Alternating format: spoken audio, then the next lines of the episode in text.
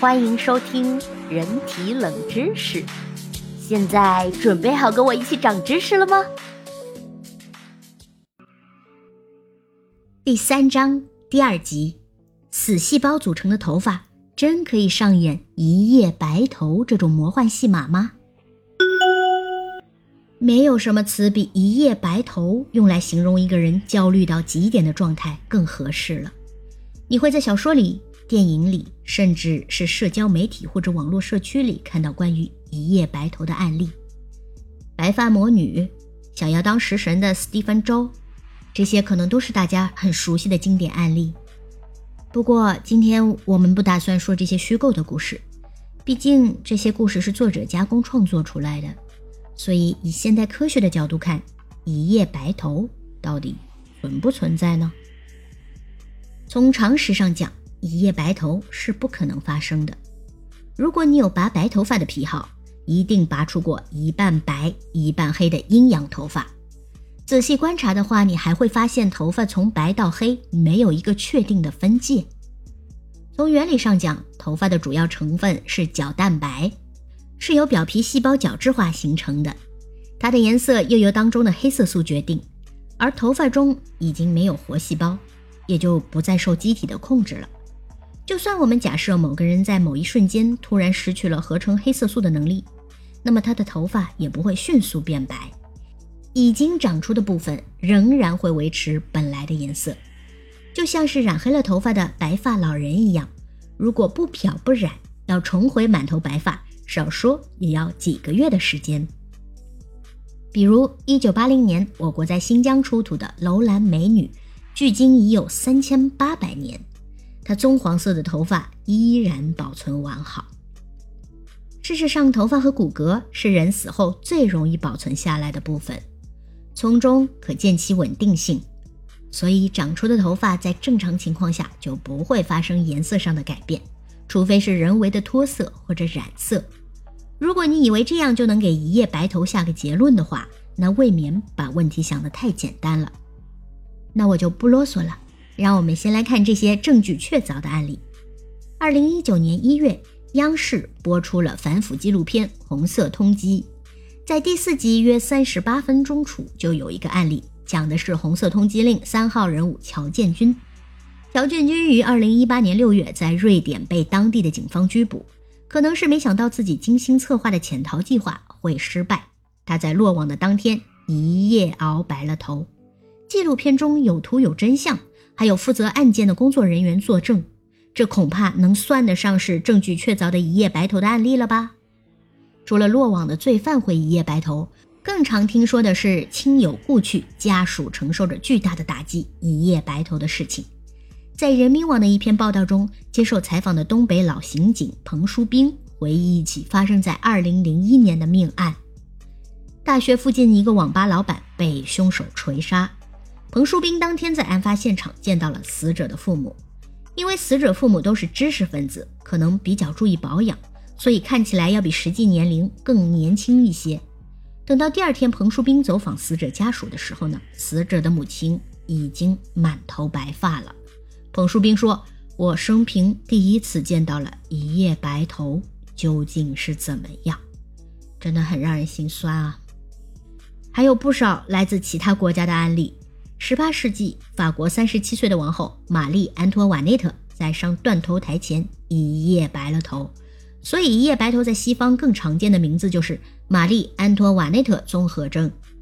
另外还有比较特别的案例，比如。《大西洋月刊》曾经刊登过一篇文章，作者描述了在一次国外的报道中，他的唇毛突然变成白色，而且有些透明的样子。印度呢，一位四十八岁的男子，他有一只脚上的毛发突然变白，而另一只脚却没有变化。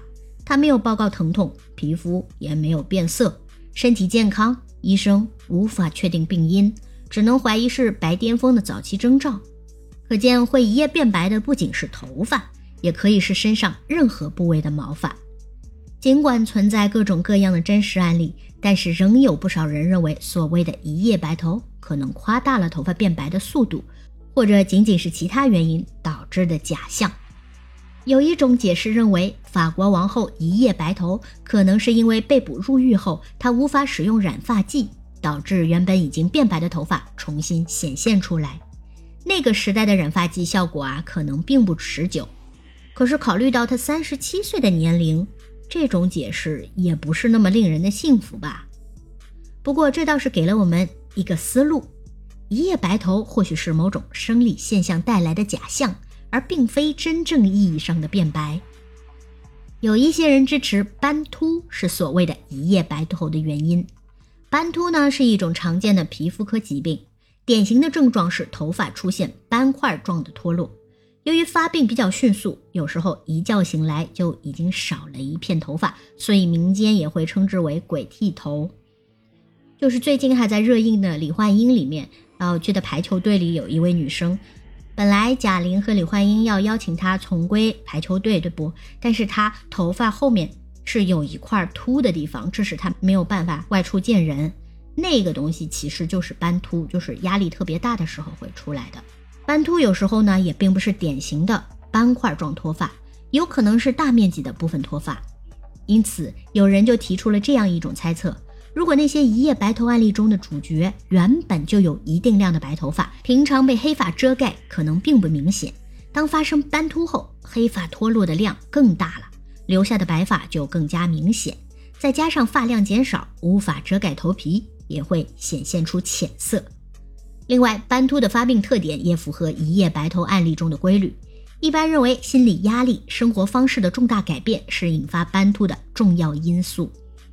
有统计研究也给出了结论：斑秃患者在半年内经历重大生活事件的比例高于正常对照人群，可以认为精神压力与斑秃具有相关性。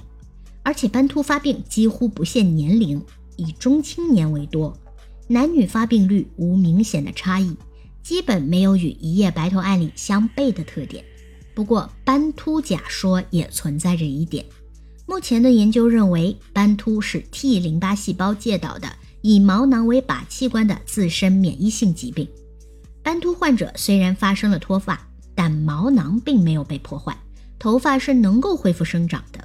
虽然斑秃也存在永久性的案例和反复发作的特点，但从统计上来看，大约有百分之八十的患者是能重新长出头发的。而在国内外各种一夜白头的案例中都没有出现头发恢复正常的情况，所以仍然存在着疑点。那如果我们把条件放宽一些，那所谓的一夜白头或许都有夸大的成分，比如罪犯落网前或许已经有所察觉，精神压力骤增就可能发生在被捕前，拘捕后呢可能还会关押一段时间，等到消息公开，可能已经过去了数日。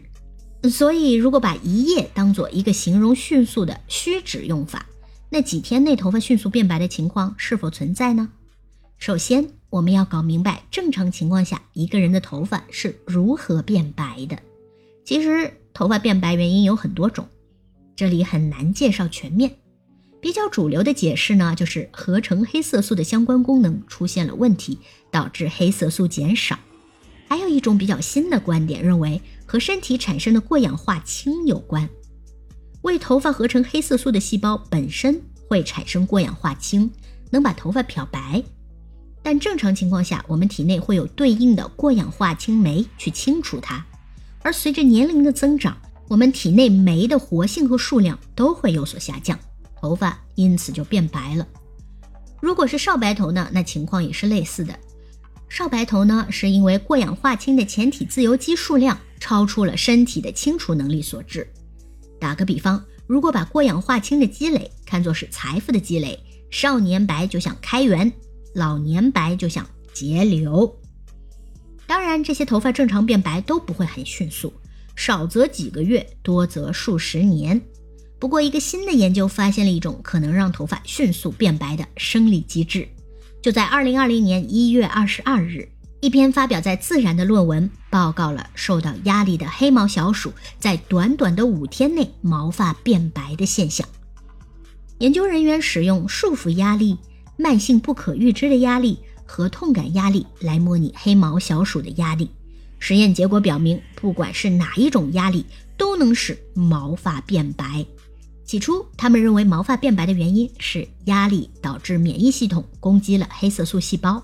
不过，用缺乏免疫细胞的小鼠再次实验，结果仍然一样，因而排除了这种猜测。之后，他们又猜测毛发变白与肾上腺分泌的皮质醇有关。皮质醇呢，是一种与压力直接相关的激素。于是，他们切除了小鼠的肾上腺，却发现结果仍然不变。在排除了各种原因后，最终研究人员发现，小鼠体毛变白与交感神经系统有关。在压力作用下，交感神经系统驱动了所谓的战逃反应，其实就是碰到一个突发事件的时候，有两种反应，要么是战斗，要么是逃跑，对吧？这个叫战逃反应。实验中，受压小鼠的交感神经细胞会释放去甲肾上腺素，它会促进干细胞的分化。毛囊当中就有黑色素干细胞，它们定期增殖分化，补充原有死去的黑色素细胞。而去甲肾上腺素让毛囊中的干细胞迅速分化成黑色素细胞，仅仅五天就耗尽了整个干细胞的库存，并且分化出的黑色素细胞并没有留在毛囊底部，这也就无法为毛发继续产生黑色素了。实验证明了压力。的确可以迅速让小鼠的黑色毛发变灰变白，不过因为小鼠体表毛发的生长周期较短，从新毛发长出到脱落只有二十天左右，所以能比较快的观察到毛发变白。那如果人体也存在着同样的机制，可能只有留男士短发才能比较快速的观察到头发变白。以头发每个月一厘米左右的生长速度计算，寸头可能一两周就能发现明显的变化。但要达到满头白发的程度，恐怕还是需要一些时间的。研究人员做了这么多研究，还是没有找到一夜白头的确切机制。不过可以确定，人在受到精神打击或者巨大的压力的情况下，的确会迅速失去长出黑发的能力。这么说来，过于担心自己有白头发，是不是也会带来心理压力，反而越愁越白呢？这在我们心理学中叫做二级焦虑。嗯，打个比方，有一个人，他本身就因为一件事非常的焦虑，然后因为这个焦虑呢，让他引起了很大的焦虑。这种后来出现的焦虑就叫做二级焦虑。总之，我们一定要放轻松。生活中呢，没有过不去的坎儿，只是一夜白头，还有解不开的谜。在这里，我要祝愿大家永远不会一夜白头。没事就常来听听我的节目吧。常听我节目的人呐，肯定不会一夜白头的。本期已完结，让我们下一期继续长知识吧。